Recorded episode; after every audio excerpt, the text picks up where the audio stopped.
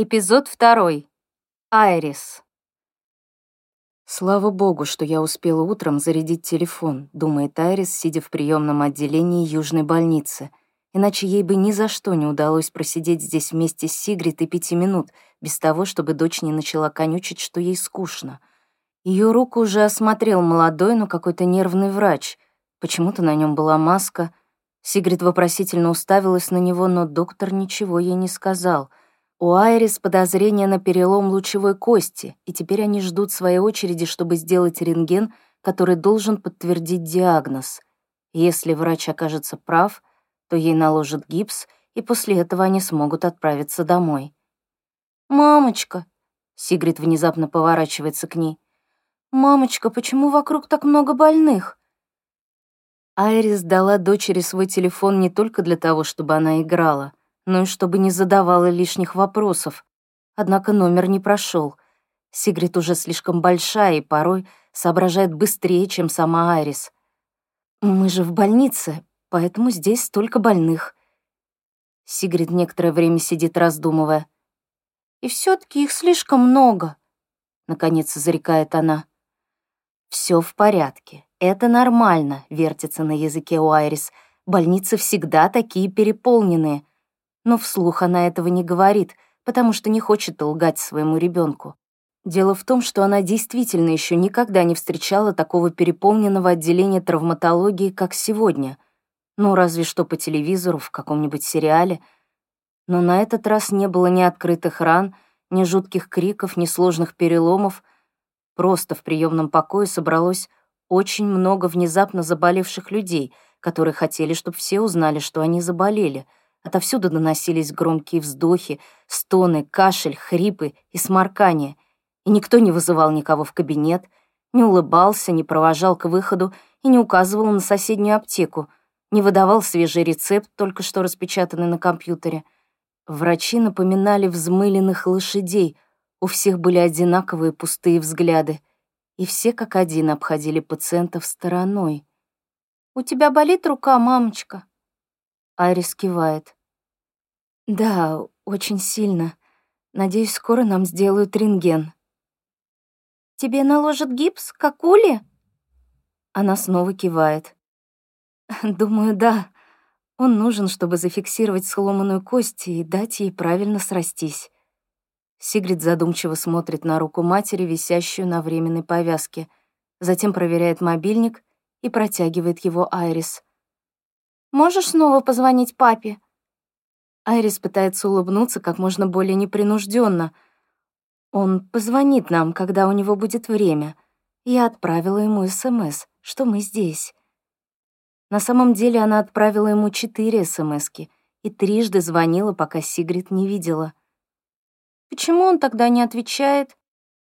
Наверное, ушел куда-то, а телефон забыл дома — он иногда работает в кафе, должно быть, он и сейчас там. Но... Сигрид понуро сидит на стуле. Айрис отчаянно хочется сказать ей что-нибудь ободряющее, чтобы хоть как-то утешить дочку, но она слишком устала. Они здесь уже три часа, скоро вечер, и Айрис чувствует, как ее само раздирает беспокойство. Она вся взмокла от пота, пока добралась до детсада — Пешком в горку до самого Сёдера и потом еще пара кварталов до церкви Святой Софии было то, что надо в ее состоянии.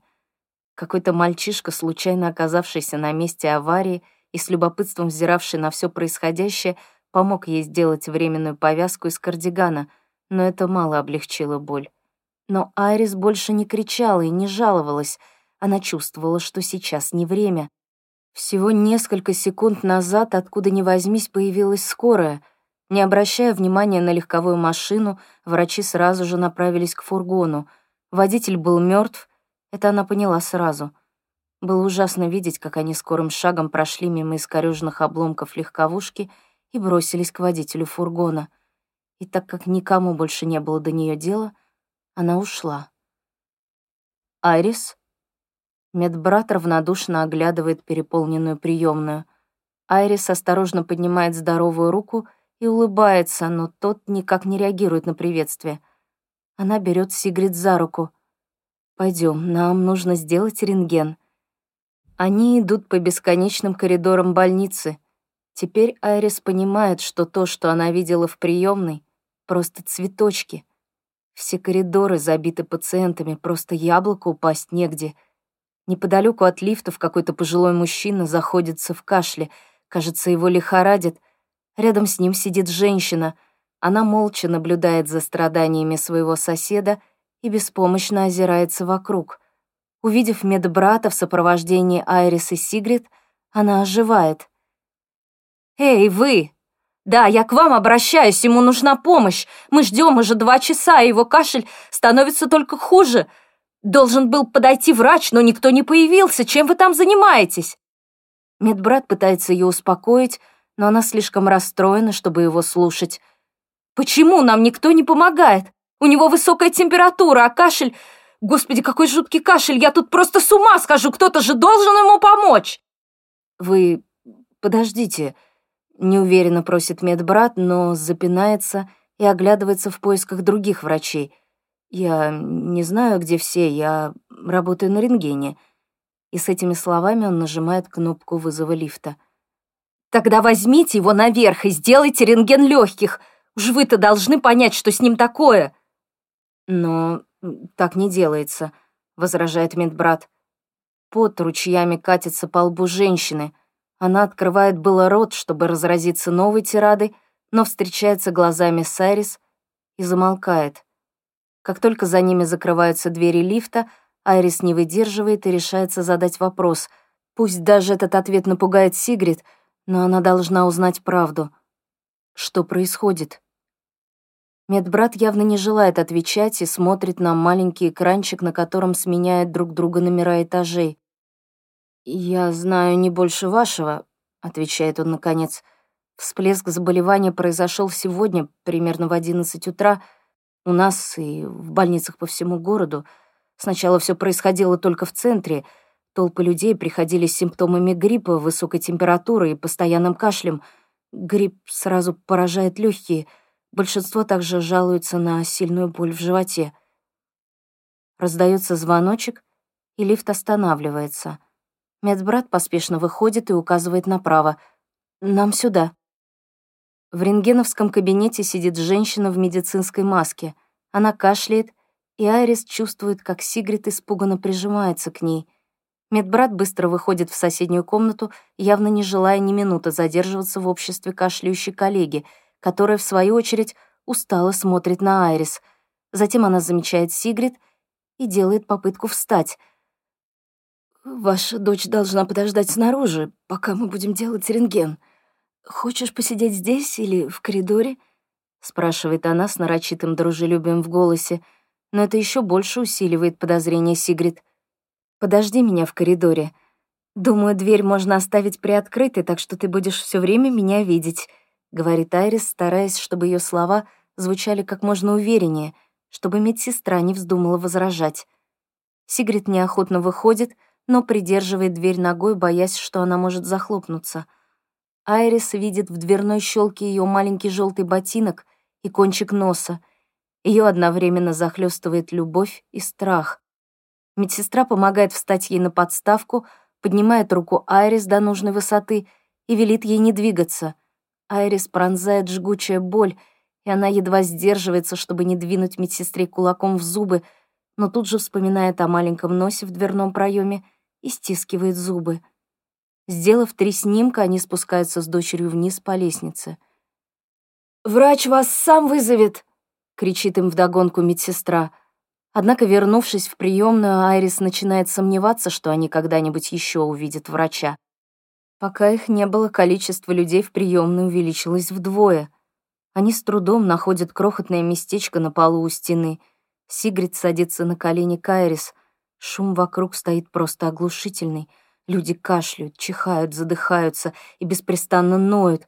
Все это напоминает Айрис сюжет из какого-то реалити-шоу, из тех, что снимают скрытой камерой. Время от времени то там, то сям очередные бедолаги, перекрикивая шум, вопят, почему никто к ним не подходит, что, черт возьми, происходит и на чем свет стоит, ругают шведскую систему здравоохранения. Сигрид пугает вся эта обстановка — Айрис чувствует, как дочка все сильнее дрожит от страха. «Мамочка, я хочу домой», — несколько раз повторяет она. Почему мы не можем вернуться домой и посмотреть, пришел ли папа?» «Он будет дома, когда мы вернемся, обещаю», — хочет ответить Арис, но эта мысль не приносит облегчения, скорее наоборот. «Скоро поедем домой», — говорит она вместо этого и устало улыбается дочери. «Не волнуйся, с папой все в порядке». Сидящий рядом с ними мужчина лет пятидесяти внезапно поднимается и начинает копаться в кармане. Он невольно делает шаг вперед, словно пытаясь удержать равновесие, и какой-то парень тут же занимает его место. «Что, черт возьми, ты делаешь?» Парень поднимает на него безумные от лихорадки глаза. «А что такого? Ты же сам встал!» И, прищелкнув языком, парень отворачивается к стене. Удар старика на удивление оказывается точным и сильным. Он со всего маху бьет парню в лицо, и у того из носа выступает кровь. «Какого чёрта?» — воет парень, разворачиваясь к старику, но резкое движение только усиливает кровотечение, и он забрызгивает кровью джинсы Айрис, оставляет красный узор на туфлях Сигрид и пачкает девушку рядом с ним. Реакция девушки потрясает Айрис. Вскочив на ноги, Та со всей злости бьет коленом парню в пах. Тот охает и, схватившись за промежность, сгибается пополам. «Мамочка!» — всхлипывает Сигрид. «Мамочка, что они?» Она запинается, потому что девушка снова бьет парня, теперь уже по голове. «Идиот!» — визжит она. «Конченый идиот!» Она бьет его еще раз. Парень падает на пол, пытаясь защититься от ударов. Тем временем старик с удивлением наблюдает за развитием событий, явно раздумывая, как ему остановить девушку, когда внезапно его самого вдруг охватывает та же ярость. «Ты просто кусок дерьма!» — орёт он. «Такие, как ты, разрушают нашу страну!» И он с размаху бьет парня ногой в пах. «Остановитесь, что вы!» — начинает было Айрис, но тут же замолкает, сообразив, что никто не собирается вмешиваться, несмотря на то, что в приемной столпилось с полсотни человек, и почти все наблюдают за дракой. Айрис внезапно понимает, что зрелище избиения пробудило чувство агрессии в заболевших людях, но не потому, что они обеспокоены несправедливостью происходящего, а скорее потому, что они хотят принять участие в драке. Айрис медленно поднимается на ноги и, сделав два шага вперед, кричит. «Прекратите! Вы что, не видите, что делаете?» Девушка поворачивается к Айрис, она вся взмокла, ее глаза горят злобой. «Хочешь, я и тебя убью?» — спрашивает она будничным тоном. «Убью, если приблизишься». Айрис в шоке смотрит на нее. И тут старик начинает задыхаться от яростного кашля и прекращает лупить парня, который уже почти не двигается — Мужчина прислоняется к стене, чтобы передохнуть, но вместо этого кашляет еще страшнее и внезапно замирает. Какое-то время он стоит, слегка покачиваясь над своей жертвой, и вдруг его рот открывается, и из него потоком льется кровь. Она забрызгивает стены и пол, но большая часть кровавого ливня оказывается на лице и теле лежащего на полу парня, который явно в шоке не соображает, что происходит. Издав долгий мучительный стон, Старик валится на него сверху и, дернувшись, замирает. Парень пытается высвободиться, но он больше похож на вытащенную из воды рыбу, которая бьется в последних предсмертных судорогах. На несколько секунд воцаряется тишина, и затем в приемном отделении разгорается массовая драка. Дана. Дана сидит на скамейке крохотной пригородной станции. Худинге, гласит надпись на табличке. Его младший брат Билал сидит у него на коленях и невыносимо громко орёт.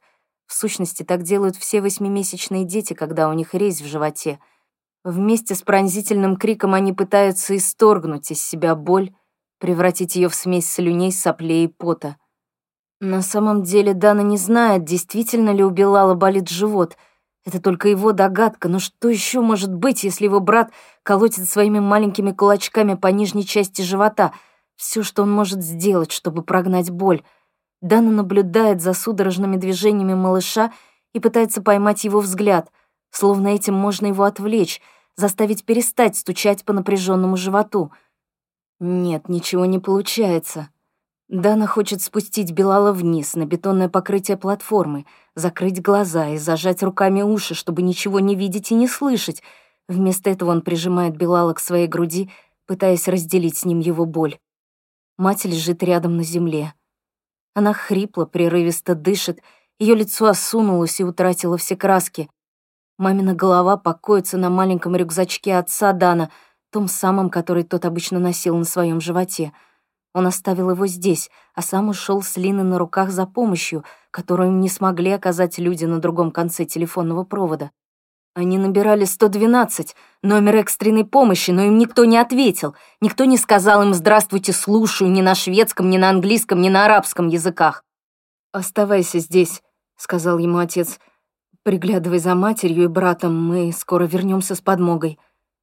Дана понятия не имеет, сколько с тех пор прошло времени — Кажется, что много. Очень много. «Мама?» — окликает он мать. «Эми, ты слышишь меня?» Мама отвечает не сразу, но он видит, что она слышит его. Ее лицо сводит судорогой, она тяжело, с трудом поворачивается к нему, пытается открыть глаза, но после нескольких бесплодных попыток остается лежать с закрытыми. «Да, Дан», — едва слышно произносит она, — Дана разбирает только это. Крик Беллала заглушает все остальные звуки. Дана соскальзывает со скамейки, по-прежнему прижимая к себе вопящего брата, и становится рядом с мамой на колени. У него по щекам текут слезы, но мама их не замечает. Она слишком измучена. Но внезапно, когда он протягивает руку, чтобы погладить ее по щеке, она судорожно вздрагивает и рывком перекатывается на бок. Ее рвет еще и еще. Вся платформа забрызгана зловонной желчью, но Дана кажется, что он видит в рвоте следы крови, и его захлестывает паника. «Мама!» — в страхе кричит он. «Мама, перестань, пожалуйста!» В паре метров от них на скамейке лежит молодой человек лет двадцати. На нем черные джинсы и выцветшая голубая футболка. Вылитый немец. В Германии Дана видел много похожих парней с такими же белыми, словно выгоревшими на солнце волосами — он начал кричать еще раньше Дана, завывая, ругаясь на языке, не похожем на обычный немецкий. Значит, вот какой он этот шведский. Парень порывался было кинуться на них, но тут же остановился. На лбу его выступила испарина. Скорчившись, он начал хвататься за живот, точь-в-точь, точь, как это только что делала мама Дана. На секунду Дана заметил промелькнувшую в глазах парня ненависть, но тот был слишком слаб — и, согнувшись пополам, вернулся обратно на скамейку, где свернулся в позе зародыша и замер, ворочаясь, лишь когда начиналась рвота. Дана кажется, что с тех пор прошли часы.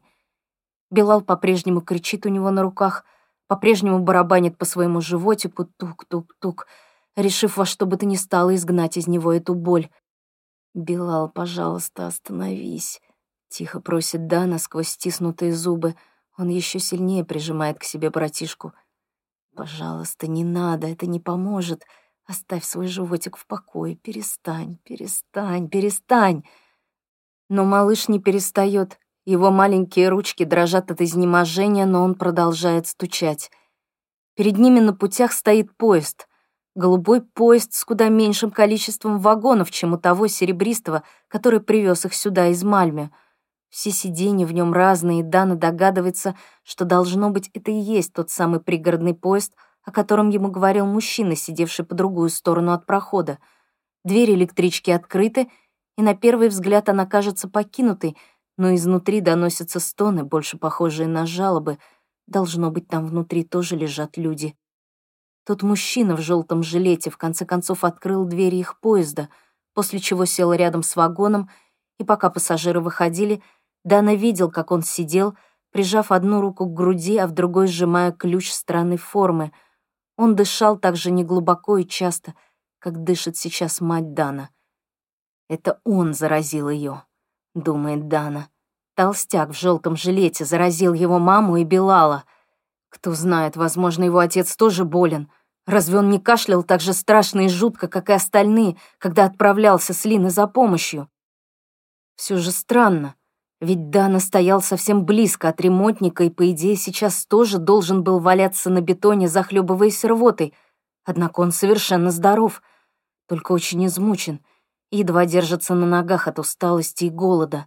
Мама начала жаловаться на жару почти сразу же, как только они покинули поезд. Вскоре после этого у нее начался кашель, она стала потеть, ее зазнобило, начались судороги. Всю дорогу Дана нес Белала на себе, а когда они наконец добрались до станции, отцу пришлось помочь матери взобраться на платформу, потому что сама она была уже не в силах этого сделать. Остальные пассажиры выглядели тоже неважно. Люди то и дело останавливались, садились на рельсы, хватались за лоб и, кое-как поднявшись, шли снова, еле волоча ноги. Многих начинало рвать, они стояли, скорчившись и держась за забор, чтобы не упасть. Те, у кого еще оставались какие-то силы, разбрелись в поисках тенечка, остальные же, страшно измученные, лежали где придется, надеясь, что кто-нибудь отправится за помощью. Кое-кто падал на рельсы, и даже друг на друга, словно грязь, пыль и тела незнакомых людей, перестали быть чем-то материальным. Неподалеку от того места, где они находились, над железнодорожными путями нависал мост. Непривычно громко и часто сигналили на нем автомобили. Промчалась машина скорой помощи с сиреной, следом пара полицейских автомобилей с голубыми мигалками. Что-то теплое и липкое стекает по руке Дана, и, глянув вниз, он обнаруживает, что у Белала тоже началась рвота. Горячая, желто-белая, клейкая субстанция, грудное молоко, смешанное с чем-то более густым, медленно течет по рукам Дана. Страх сдавливает ему горло, он хочет закричать, чтобы освободиться от него, но вместо этого наклоняет Белала вперед, чтобы тот не захлебнулся рвотой. Содержимое желудка Белала покидает своего хозяина куда медленнее — по сравнению с жестокими приступами рвоты его матери, словно в маленьком тельце, уже не осталось сил. «Дана», — слышит он слабый голос матери. «Дана, как ты?» «Со мной все в порядке, мама», — быстро отвечает он, чтобы она не тратила лишних сил на разговоры. «Я не болен». «Белал?» «С ним тоже все хорошо», — не задумываясь, отвечает Дана. «Плачет только, наверное, испугался», — чистит он, отворачиваясь вместе с Белалом от матери. Ее глаза закрыты, но он все равно не хочет рисковать. Он не понимает, откуда у него взялись силы на ложь. Все, что он сейчас хочет, это уберечь свою маму от жуткого чувства бессилия, когда видишь своего умирающего ребенка и не имеешь никакой возможности взять его на руки или еще хоть как-то помочь ему. Белала снова рвет, на этот раз с кровью. Дана не может на это смотреть с куда больше охоты, и он отшвырнул бы сейчас своего младшего братишку куда подальше, как можно дальше. Господи, пусть это будет только сон. Он проснется и окажется, что все кошмары позади. Дана прижимается своей щекой к горячей щеке брата, что-то шепчет ему и, поднявшись, начинает быстро ходить по платформе, баюкая Белала, как это делала мама, укладывая малыша спать. На станции там и сям лежат люди — Женщина в служебной форме какое-то время стояла, прислонившись к колонне, но теперь упала и лежит неподвижно. Должно быть, она мертва. Остекленевшие глаза сукоризной смотрят на стоящий поезд, словно обвиняя его в том, что он так и не привез ее домой. На подбородке след липкой желто-белой субстанции, которая, вытекая из ее приоткрытого рта, собралась в лужицу на бетоне. В нескольких метрах подальше какая-то старушка рухнула прямо на свой чемодан. Дана не видит ее лица, но, кажется, она не дышит. Сердитый парень с выцветшими волосами тоже перестал подавать признаки жизни. Все умирают. Дана ничего не понимает, но пассажиры из поезда дохнут вокруг него, как мухи. Убилала новый спазм, и его в третий раз выворачивает наизнанку — Каждый мускул его худенького тельца напряжен в попытке избавиться от терзающей его боли. На этот раз лишь розовая мокрота с ниточками свежей красной крови. Дана прижимает к своей груди стиснутые кулачки брата, чтобы тот ощутил биение его сердца, но он видит, что силы малыша тают. «Прости меня, Белал», — шепчет он. «Я люблю тебя. Только поэтому я делаю это». Дана удается высвободить одну руку, не уронив при этом брата, и он кладет ее на лицо Белала. Большим и указательным пальцами зажимает ему нос и нежно, но решительно закрывает своей ладонью рот малыша. Сперва ничего не происходит. Грудная клетка брата продолжает подниматься и опускаться, но через пять или шесть секунд он резко дергает головой, словно этого усилия достаточно, чтобы высвободиться. Дана всхлипывает, по его лицу текут слезы и падают на мокрые от пота спутанные волосы Белала. На всякий случай он отходит еще дальше от матери, чтобы та не поняла, что происходит. Дана встает позади колонны и съезжает по ней вниз, что-то крича, вопя и напевая в крохотное ушко брата, отказываясь уступить зову любви в своей груди, который просит не делать этого. Но вскоре все заканчивается. Маленькое тельце обмикает в руках Дана и остается лежать неподвижно. Какое-то время Дана продолжает сидеть за колонной. Теперь, когда Билал больше не кричит, тишина на станции кажется просто невыносимой. Порой до него доносится звук автомобильного мотора, но движение на мосту почти прекратилось, и сирен тоже больше не слышно — он вытирает следы рвоты на лице брата, сначала рукой, потом подолом своей футболки, после чего пытается стереть кровь и рвоту с колонны и бетона под ногами.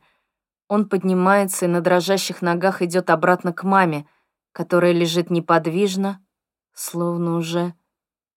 «Мама?» Сначала ему кажется, что она его не слышит. Наверное, она слишком устала, думает он. Но потом на мамином лице появляется слабая улыбка — «Мой дорогой, да...» — шепчет она. Мне удалось уложить его спать. Дана старается, чтобы его голос звучал спокойно и не срывался. Я убаюкала его, как ты всегда это делаешь. Ему кажется, что дыхание матери стало еще более прерывистым. Ее снова рвет, темная, почти черная кровь. Дана отворачивается. Ты должен уходить шепчет она. «Ты помнишь адрес и номер?» Он кивает. «Да, но мама... Может быть, брат твоего отца, может быть, он...» Она заходится в новом приступе кашля. «Постарайся». Он молчит, пытается собраться с мыслями. «Я обещаю». «Положи Белала мне на грудь», — просит она. «Я хочу... Я хочу, чтобы он был со мной». «Но, мама, он же спит». Она поднимает руку, всего на несколько сантиметров отрывает ее от земли, но этого достаточно, чтобы он все понял и замолчал. «Я знаю, что он мертв, говорит она. И в это мгновение полностью и окончательно рушится крошечный мирок Дана — Откуда-то из самой глубины его души прорываются сдерживаемые доселе рыдания, и он кричит так, как никогда раньше не кричал. Он кладет безжизненное тело брата на грудь матери, поднимает ее руки и помогает ей обнять свое мертвое дитя. «Ты останешься со мной?» — шепчет она. «Посидишь рядом, пока я не...» Но еще раньше, чем она успевает закончить, Дана кладет свою голову ей на грудь рядом с головкой брата, в последний раз чувствуя тепло маминых рук. Айрис. Айрис Сигрид бегут по Розенлунсгаттен. Айрис крепко держит Сигрид за руку своей здоровой рукой и, что есть силы, тянет ее за собой. Им нужно скорее вернуться домой, немедленно. Повсюду гудят автомобили, все мчатся, как оглашенные, нарушая правила. На повороте на Розенлунсгаттен столкнулись две машины. На дороге валяются искорёженные обломки, а две женщины стоят рядом и выясняют, кто из них виноват. В тот момент, когда Айрис и Сигрид оказываются на тротуаре, женщины переходят от слов к делу. «Мамочка, почему они бьют друг друга? Это же плохо», — спрашивает Сигрид, но Айрис молча толкает ее вперед — Сигрид начинает плакать, и Айрис тут же чувствует себя виноватой. Она закусывает губу. Им надо бежать, надо вернуться домой. Они и так уже слишком долго туда добираются. У нее сломана рука, с ней маленький ребенок, и она уже боится оставаться на улице. Повсюду они натыкаются на одни и те же блестящие от пота лица и зверские гримасы. Одежда, промокшая от крови и рвоты. Люди орут друг на друга благим матом или сидят на земле и тихонько хнычут — кто-то падает на тротуар, как подкошенный, и замирает. Айрис с дочкой бегут со всех ног, спеша покинуть этот ад. Айрис мечтает вернуться домой и посадить Сигрид в шкаф в компании с тарелкой сэндвичей, стаканом шоколадного молока и полностью заряженным айподом, спрятать дочь как можно дальше, пока окружающий их мир не вернется к нормальной жизни. «Мамочка, как твоя рука?» — внезапно спрашивает Сигрид, и Айрис испуганно улыбается. Еще не прошла, но немножко лучше. Мы с тобой потом посмотрим на рентгеновские снимки, когда они будут готовы. Пойдем скорее», — просит Айрис и тянет дочь за собой, вперед, домой. Они сворачивают направо и по велосипедной дорожке бегут в сторону парка Розенлунс. В Скане Гланта не будет спокойней, там люди не мутузят друг друга на детских площадках. Они заходят в парк и идут мимо большой детской игровой площадки, которая сейчас выглядит странно опустевшей. Она вообще редко пустовала, потому что дети постарше и подростки обычно приходили сюда где-то в шесть вечера и превращали ее в баскетбольную площадку, но сегодня все было не так, как обычно. Сигрид с грустью переводит взгляд с мамы на горку и обратно, но не произносит ни слова. Несмотря на свой возраст, она понимает, что сейчас не время для развлечений. Внезапно Сигрид выпускает руку Айрис. «Мама, смотри, не все ушли домой!» Айрис смотрит в ту сторону, куда указывает ее дочь. В укромном уголке парка на самом краю песочницы, окруженной заборчиком, сидит ребенок, темноволосый мальчик в коричневой футболке. Айрис с дочкой подходит к нему. Мальчик слышит их шаги и поворачивается. Ему года два, прикидывает Айрис. Глаза заплаканы, из носа текут густые сопли. «Привет», — говорит Сигрид. «Что ты тут делаешь?» Мальчик смотрит на Сигрид, потом на Айрис и отворачивается. «Папа», — тихо говорит он. «Где твой папа?» — спрашивает Айрис. Мальчик показывает лопаткой. «Там». Айрис отпускает руку Сигрид, хватается за заборчик, который едва достает ей до талии, и перелезает через него. «Только не это в страхе», — думает она. «Нет, только не это. Нет, нет и еще раз нет» но ее опасения оказываются верными. В песочнице, повернувшись лицом к ребенку, лежит мужчина. Первой мыслью Айрис было броситься к отцу ребенка, перевернуть его на спину и сделать искусственное дыхание, но затем она видит, как мальчик закапывает его песком. Она сама сколько раз играла в эту игру с Сигрид, в игру, которая когда-то казалась ей забавной, но сейчас, глядя на то, как мальчик бросает песок на лицо мужчины, Айрис становится не по себе — «Папа», — повторяет мальчик. «Твой... твой папа...» Бормочет Арис и неуклюже останавливает мальчика, который сгреб лопаткой еще больше песка и уже замахнулся, чтобы кинуть его на своего отца. «Нет», — говорит она, — «он... мы давай-ка лучше кинем песок вот сюда». Она отодвигает руку мальчика, и вместе они высыпают песок в игрушечное ведерко. «Мама!» — зовет Сигрид. Что случилось с его папой?» «Подожди», — отвечает Айрис, повернувшись так, чтобы видеть и Сигрид, и мальчика. «Мы должны... Он...» Айрис замолкает. «Этого не может быть», — думает она, и кровь шумит у нее в ушах. «Этого просто не может быть. Отцы не умирают в песочницах, оставляя маленьких детей без присмотра, да еще так, чтобы никому не было до этого дела. Мимо них ведь проходят люди, катаются велосипедисты, этого не может быть, просто не может. Такого еще никогда не было. Мы должны... Ему нужно... Мозги Айрис отказываются что-либо соображать. Что ей делать? Она не может просто так увести чужого ребенка с детской площадки, но и оставить его здесь она тоже не может. Или может... «Он мертв? спрашивает Сигрид дрожащим голоском. «Его папа мертв? Айрис смотрит на побледневшее лицо дочери. Сигрид отколупывает с ограды шелушащуюся краску. Айрис хочется сказать что-нибудь успокоительное, как-то пошутить, чтобы сгладить ситуацию, но единственное, о чем она сейчас может думать, так это о том, что ограду, с которой Сигрид только что сдирала краску, больше уже никогда не покрасит. Она не знает, откуда в ней взялась эта уверенность, но она чувствует, что это только начало.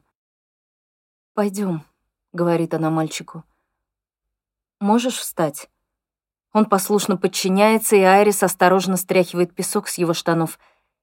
«Я сейчас приподниму тебя, ладно?» — говорит она и берет ребенка на руки. Айрис едва не падает, но все же ей удается удержать равновесие. «Можешь присмотреть за ним?» — просит она Сигрид, опуская мальчика на землю по ту сторону ограды. «Я должна кое-что проверить». Она поворачивается к песочнице и приседает на корточке рядом с мужчиной. На вид ему не сильно за тридцать, щетина, загар, изо рта сочится струйка крови. Может быть, ребенок бросал ему в лицо песок, чтобы остановить кровь? Айрис шарит в карманах мужчины. Ее тошнит от того, что приходится прикасаться к телу, но тут удача улыбается ей. Она нащупывает в заднем кармане джинсов что-то тяжелое и после некоторых усилий вытаскивает айфон. Айрис нажимает кнопку «Домой», Айфон заблокирован, но она видит несколько пропущенных звонков и две СМСки от какой-то Магды. Не читая сообщений, Айрис просто тыкает пальцем на имя Магды в пропущенных вызовах, глубоко вздыхает и, закрыв глаза, слушает гудки. Сигрид спрашивает мальчика, как его зовут, но тот молчит. «Алло?» Голос в трубке задыхается и звенит, как струна.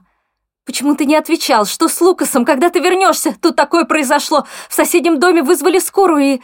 Где ты?» Айрис вздыхает. «Здравствуйте», — говорит она. «Меня зовут Айрис, и я тут стою рядом с вашим... Я рядом с Лукасом, вашим сыном. Мы в песочнице, в Скане Глантоне».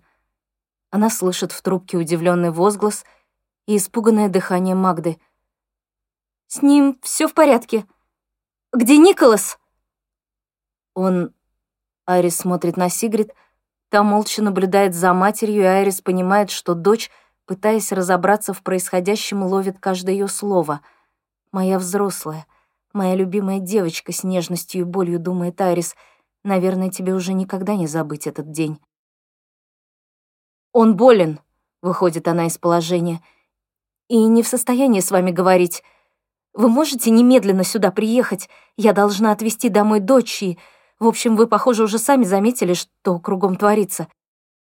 «Я уже иду, никуда не уходите, я иду!» Женщина бросает трубку. Айрис подходит к детям и присаживается на корточке рядом с ними. Сигрид насупилась, всем своим видом показывая, что хочет вернуться домой, но пока не жалуется. Айрис хочет только одного — поскорее оказаться дома, в безопасности — и узнать, что все ее страхи были напрасны, но она не может уйти прямо сейчас. «Твое имя Лукас, правда?» — спрашивает она мальчика. Тот вяло кивает и показывает на песочницу. «Мой папа», — повторяет он. Айрис кивает. «Да, там твой папа. И мама тоже скоро придет. Я только что говорила с ней по телефону. Мальчик улыбается, но почти сразу отворачивается, застеснявшись от такого количества внимания от незнакомых ему людей. «У тебя есть братья или сестры?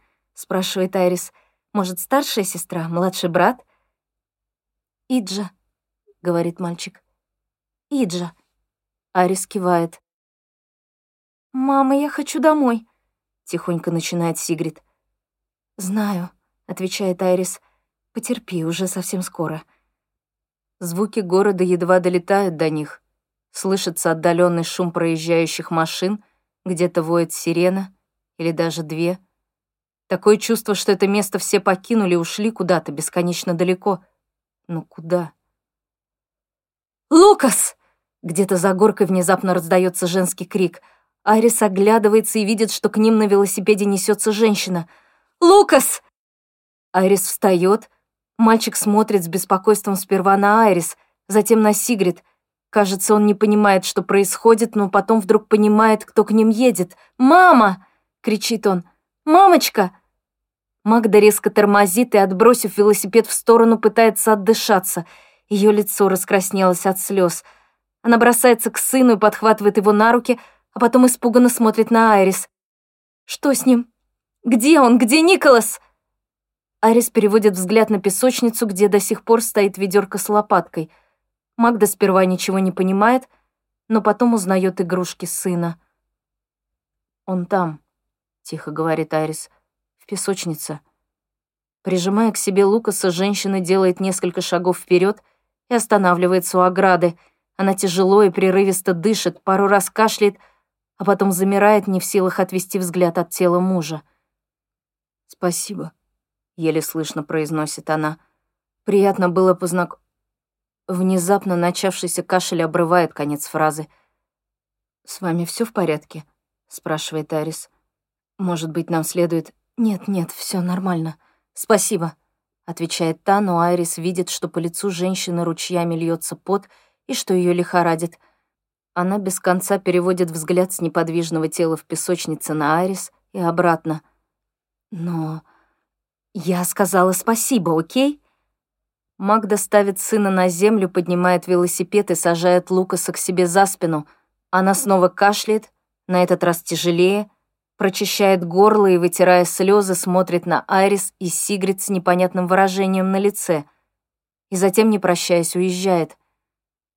«Пока!» — слышат они крик Лукаса, когда Магда на велосипеде огибает игровую площадку. «А что с его папой?» — спрашивает Сигрид. Арис берет руку дочери и сжимает ее. «Мы уже ничего не можем для него сделать».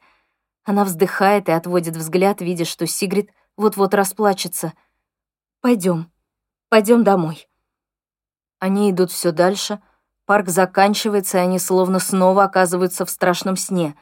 Людей на улицах становится все больше, велосипедистов и машин тоже прибавилось, и никто не обращает на них ни малейшего внимания. Люди обливаются потом, грозят друг другу кулаками и осыпают проклятиями всех, кто попадается им на пути — Айрис тащит Сигрид за собой к переходу. Наплевав на всякую осторожность, они бегут прямо на перерез потоку машин. Их обгоняют три велосипедиста и две машины, которые едут как попало, не разбирая дороги.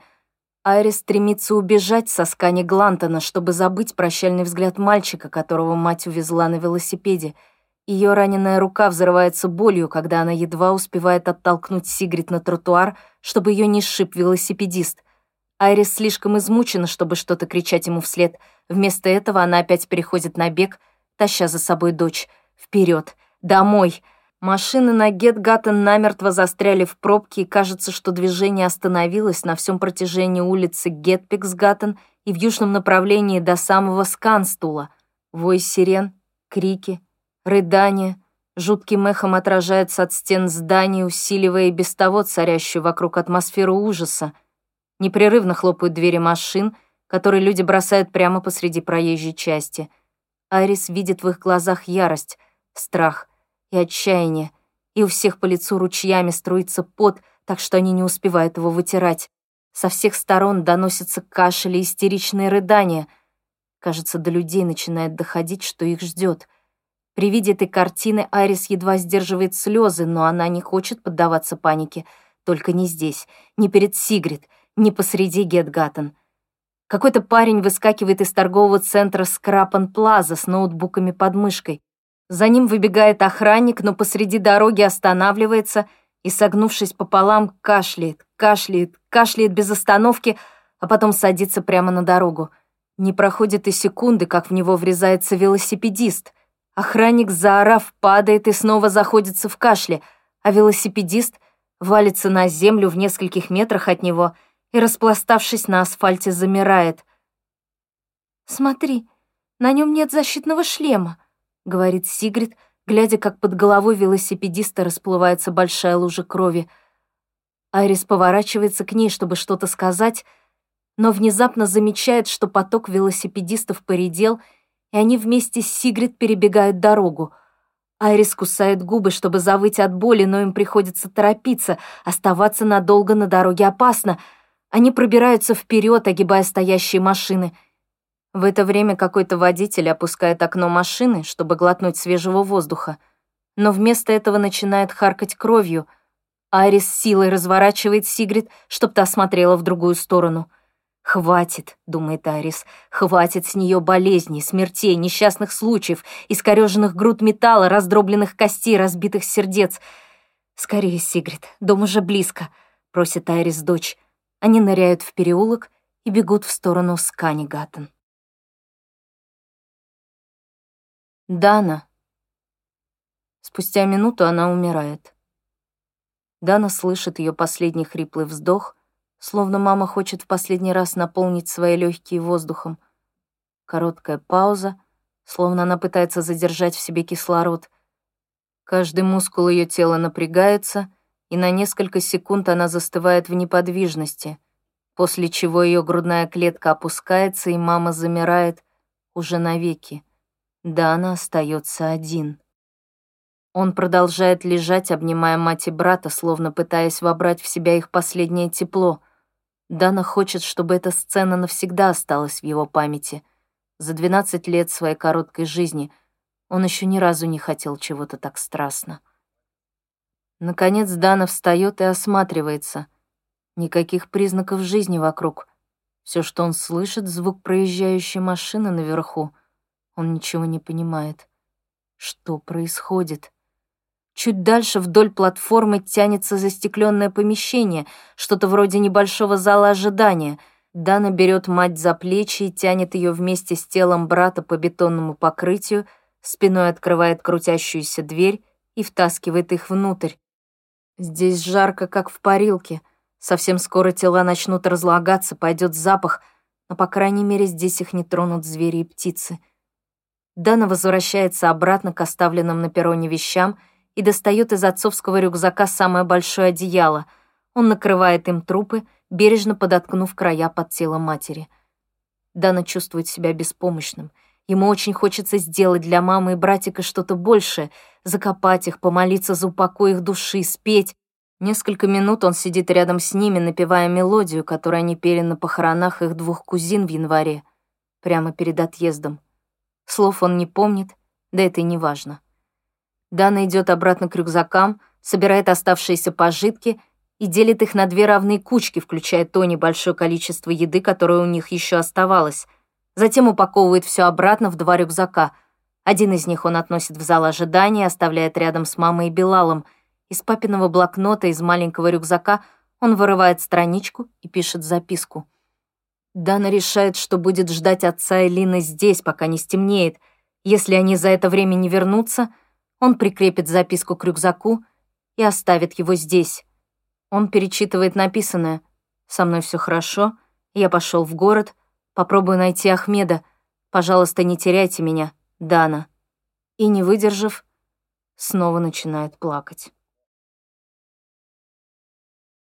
Айрис. Пока они бегут по скане Гата, Айрис так сильно сжимает руку дочери, что ей даже страшно становится — Вдруг у нее останутся синяки.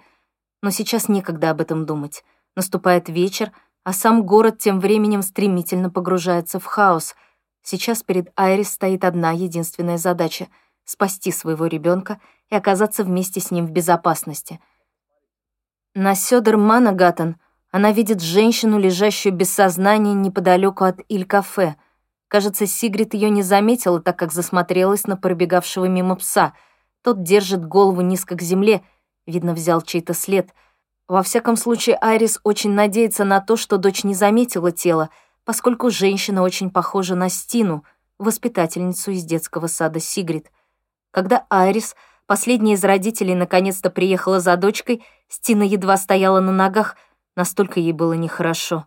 Впрочем, кто знает, возможно, эта женщина действительно Стина — у Айрис нет полной уверенности на этот счет. В конце концов, это может быть кто угодно. Но разве Стина не живет где-то рядом? Ведь раньше Айрис несколько раз встречала ее в этом районе, и сейчас ей, конечно, следовало бы притормозить и попытаться помочь женщине. В обычной жизни любой поступил бы так, увидев валяющуюся без сознания воспитательницу своего ребенка. Но сегодня был далеко необычный день. К тому же у этой женщины следы кровавой рвоты на лице — как у того мужчины в песочнице или водителя машины на Гетгаттен. Вокруг незнакомки расплывается огромная лужа крови, и Айрис решает не приближаться к ней. Вместо этого она торопит дочь. Наконец они оказываются у двери своего подъезда рядом с магазином 7-Eleven, что возле около парка не торгет. Айрис отпускает руку Сигрид, чтобы ввести код на домофоне. Замок щелкает, и Айрис тянет на себя дверь — Боль в руке настолько острая, что ей приходится стиснуть зубы, чтобы не закричать. Оказавшись внутри, Сигрид подбегает к лифту и нажимает кнопку. «Нет, мы поднимаемся по лестнице», — говорит Айрис. «Но он же работает, смотри», — возражает Сигрид и указывает пальцем вверх. «Верно, но мы все таки пойдем пешком». Еще не хватало застрять в их шатком допотопном лифте, который, по словам риэлтора, якобы полон деревенского очарования. Нет, только не сегодня. Хватит с них приключений. Сигрид неуверенно смотрит на маму, словно собираясь поспорить, но, увидев выражение материного лица, передумывает. Она подходит к лестнице и начинает демонстративно медленно подниматься по ней. Айрис тем временем пытается взять себя в руки и успокоиться. Что ждет их дома? Все ли в порядке с Филиппом? Он жив? Нет, нет, не надо. Сейчас еще не время об этом думать. Хотя, кто знает, может быть, будет лучше, если она зайдет в квартиру первой, чтобы убедиться, что там все в порядке. Айрис внезапно замирает на месте. Несколькими этажами выше раздается кашель. Отражаясь от стен, он звучит как звук иерихонской трубы — Сигрид тоже замирает и в испуге смотрит на нее. Еще кто-то болен, мамочка», — говорит она. Арис, кивнув, подталкивает дочь. Вперед, домой. Чтобы не ждал их в квартире, лучше быть там, чем здесь. Проходя мимо двери на третьем этаже, они вновь слышат кашель. Наверное, ей следовало бы позвонить в дверь, спросить, не нужна ли помощь. Да, она должна это сделать, но не может. И самое главное — не хочет. Вместо этого она подходит к двери своей квартиры и по привычке принимается нащупывать сумочку, которую всегда носит на плече, но ее нет. «Что случилось, мамочка?» «Кажется, я забыла свою сумку в больнице», — устало выдыхает она. «Разве мы не привезли с собой Картмана?» Арис слышит панические нотки в голосе дочери — в любой другой ситуации Айрис улыбнулась бы от того, что дочка называет ключи Картманом, и не потому, что ей было невдомёк, как называются ключи. Когда ей было два, Сигрид узнала, что у игрушечного персонажа Брелока, который болтался на связке материнских ключей, есть имя, и связала его с открыванием дверей. С тех пор все ключи стали называться для нее Картманами. Это порой ставило в тупик ее бабушку и воспитательниц в детском саду. Похоже на то. «Что же нам теперь делать?» «Будем молиться, чтобы папа оказался дома», — ответила Айрис.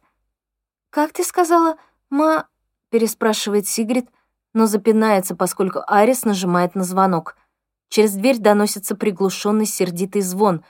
Через несколько секунд Айрис отпускает кнопку, и на лестничной клетке воцаряется тишина. Они молча ждут. «Ну же, давай!» мысленно просит Айрис. «Открывай, мой милый, мой дорогой!» Но мантра оказывается бесполезной. Да и сами слова кажутся ей неестественными. Арис поворачивает ручку двери, хотя и знает, что они никогда не оставляют дверь открытой. «Попробуй снова позвонить ему, мамочка», — говорит Сигрид спустя минуту, которая похожа на целую вечность. «Позвони ему по телефону». Арис вытаскивает телефон из кармана джинсов. Ни одной смски. Осталось 23% заряда батареи. Она снимает блокировку и, не глядя, набирает уже который раз за день знакомый номер. Арис даже не подносит его к уху, а просто безнадежно смотрит на экран. У нее больше нет сил. Черт. «Он работает, мамочка?» «Да, я знаю, я уже звоню ему сейчас». «Нет, я не про это. Телефон звонит. Он звонит в самой квартире, разве ты не слышишь?»